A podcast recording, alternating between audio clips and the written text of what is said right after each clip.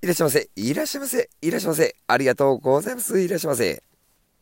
こちらが皆様おなじみのラジオタンポポ、ラジオタンポポのお時間でございます。この番組はパチンコ好きが転じてパチンコ業界に飛び込み、日々奮闘している私、狭間が大衆娯楽パチンコについてだったり、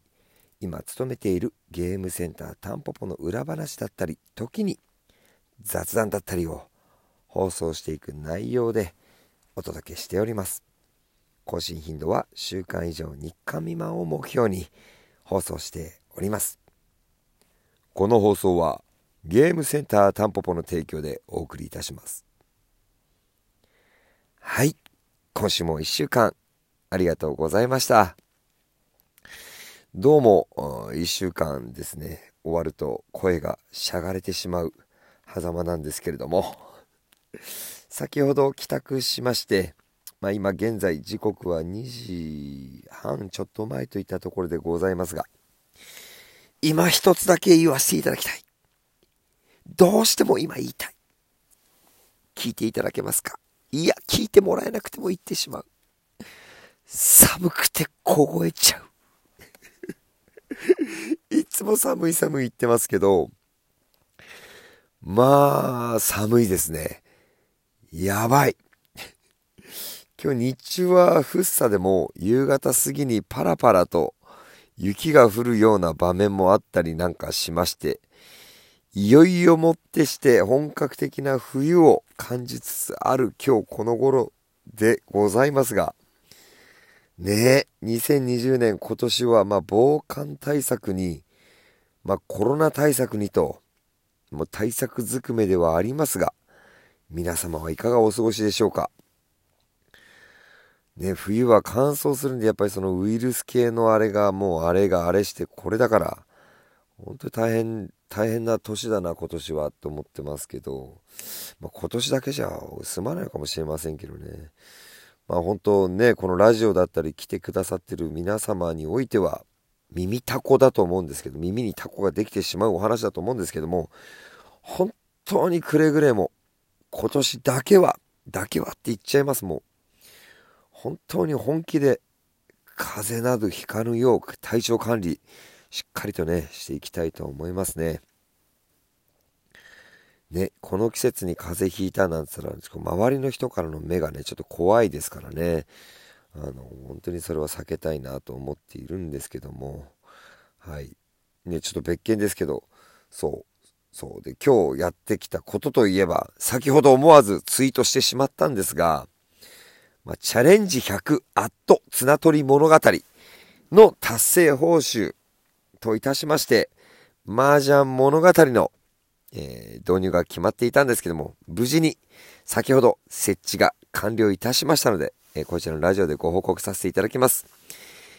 まあね、えー、設置に関しては、はっきり言って、ほぼほぼ、もうラグーンさんがやってくださったんですけどね。僕は閉店作業していただけと、その間に終わらせてしまうと。本当にラグーンさんは本気でね、仕事が早くて、毎度毎度、もう感謝、感謝というか、もう本当脱帽というか、そんな感じなんですけど、まあ、あの、それと同時に、店内ポップだったり、島津だったり、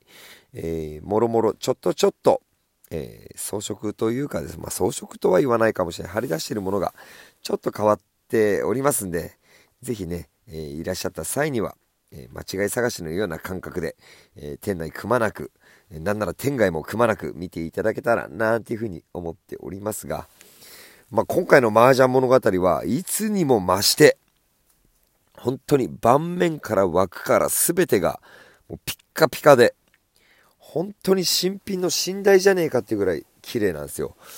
で、その表しかまあ基本的に見えないと思うんですけども、実は裏パック、裏の方も、あの、すごいラグーンさんの、こう、なんだろうな、仕掛けが施されてまして、平和の枠って結構あの、玉詰まりを起こしやすい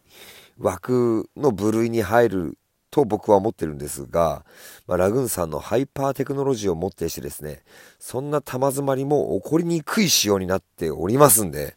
まあ、快適にご遊戯いただけるんじゃないかなと思ってるんですが、まあね、あの、今回の導入した麻雀物語はもはや超麻雀物語と言っても過言ではないかなと、そんな風に思っております。まあぜひいらっしゃった際には、まあ、店内の隅々まで、えー、その機械の隅々まで、ぜひね、あの、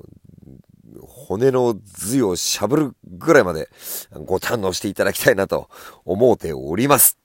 はい。えっと、また前の話が長くなっちゃったな、これな。じゃあ、そうですね。今日の本題入っていきたいと思います。えー、ずっとね、忘れちゃ、言い、伝え忘れちゃったんですけど、あの、先日僕が行ってきた、あの、タンポポの並びにあるマッサージ店のお話もしたいところなんですが、が、が、あの、今週通してですね、店頭に立っていて、えー、父と息子、母と息子、えー、ご家族揃ってと、こんな感じで、えー、ご来店された方々を多く見受けられたので、今日はパチンコと家族について話していきたいなと思います。あのまあ、そんなタイトルにするほどそんな深い話じゃないんですけど、えー、このラジオをね、聞いてくださってる皆さんは家族とは今どんな感じの距離感での環境で過ごされてますかね。もう成人して別々に住んで生活していたり、まあね、まだ同居していたり、まあまた家族って言っても、まあ、嫁さん奥、嫁さん奥さんは一緒だな。嫁さんと、まあ多分男性が多いから嫁さんでいいか、嫁さん、伴侶ですね。えー、息子、娘がいたり、えー、はたまた親御さんが一緒にいたりと。まあ様々だと思うんですが、まあ、もちろん人の数だけ家族の形もあろうかと思うんですけども、私自身は、狭間自身は家族でどこかに出かけるといった体験を、まあ、ここ数年していないな、してないなと、ご来場の皆様を見て、あの、考えてました。家族、まあ、とりわけ僕は親をちょっとイメージしてたんですけど、まあ、社会人になって自立といいますか、それぞれのね、社会を持つようになると、友達や仲仲間よりも距離が遠くって、どこか他人のようでいて、なんかこう日常の細々としたことなんかは、照れだかなんだかわからないけど、一時話さなくって、うん、それでいて久々に会ったら会ったら一緒に食事をしても違和感なく当たり前のように過ごせる。なんかそんなような距離感にあるのが家族なのかなっていうふうに思うんですが、一方で恋人を大切にする、友人を大切にするっていう行為は、まあ、プレゼントを交換したりなんだりで、なんか具体的ななんかやり方がある気がするんですけど、まあ、家族を大切にする。まあ、ここで言うとちょっと親両親ってとこにちょっと近くなっちゃうんですけど、これってなんか当たり前の存在だから、意識しないと、スッて好きってってしまうのかななんていうふうに、あの、皆さんを見て思ってました。まあもちろんこれは僕の場合は、狭間の場合はなんですけどね、もう当たり前のようにそれをされてる方もももちろんたくたくさんいらっしゃると思うんですけど、まあ本当に今週タンポポに家族でいらしてくださった方々の多くが、まあ、笑顔で、これ懐かしい、すごい、これ昔打ったのよ。って話してるやりとりとか、あの、これはよく覚えてますけど。お父様が息子さんにこれはこうしてこうやって打つといいんだよなんて言いながらもう一緒に2人で並びながら打たれててタンポポで待ち合わせて今別々に住まれてるそうなんですけどでタンポポで遊んでもらった帰りにまあ一緒に食事をして帰られるっていう話を聞いたり。なんだかそんなねやり取りを私はこの1週間すごく見ていてなんかその風景が光景が情景がなんか頭に焼き付いて離れない1週間だったななんていうふうに思ってるんですけどもなんかそんなことすらもそのパチンコという共通のキーワードでなんか成り立たせられるんだなっていうのがなんかすごい改めてねなんかこうパチンコの一つの魅力でもあるのかななんていうふうに思って見てましたまあ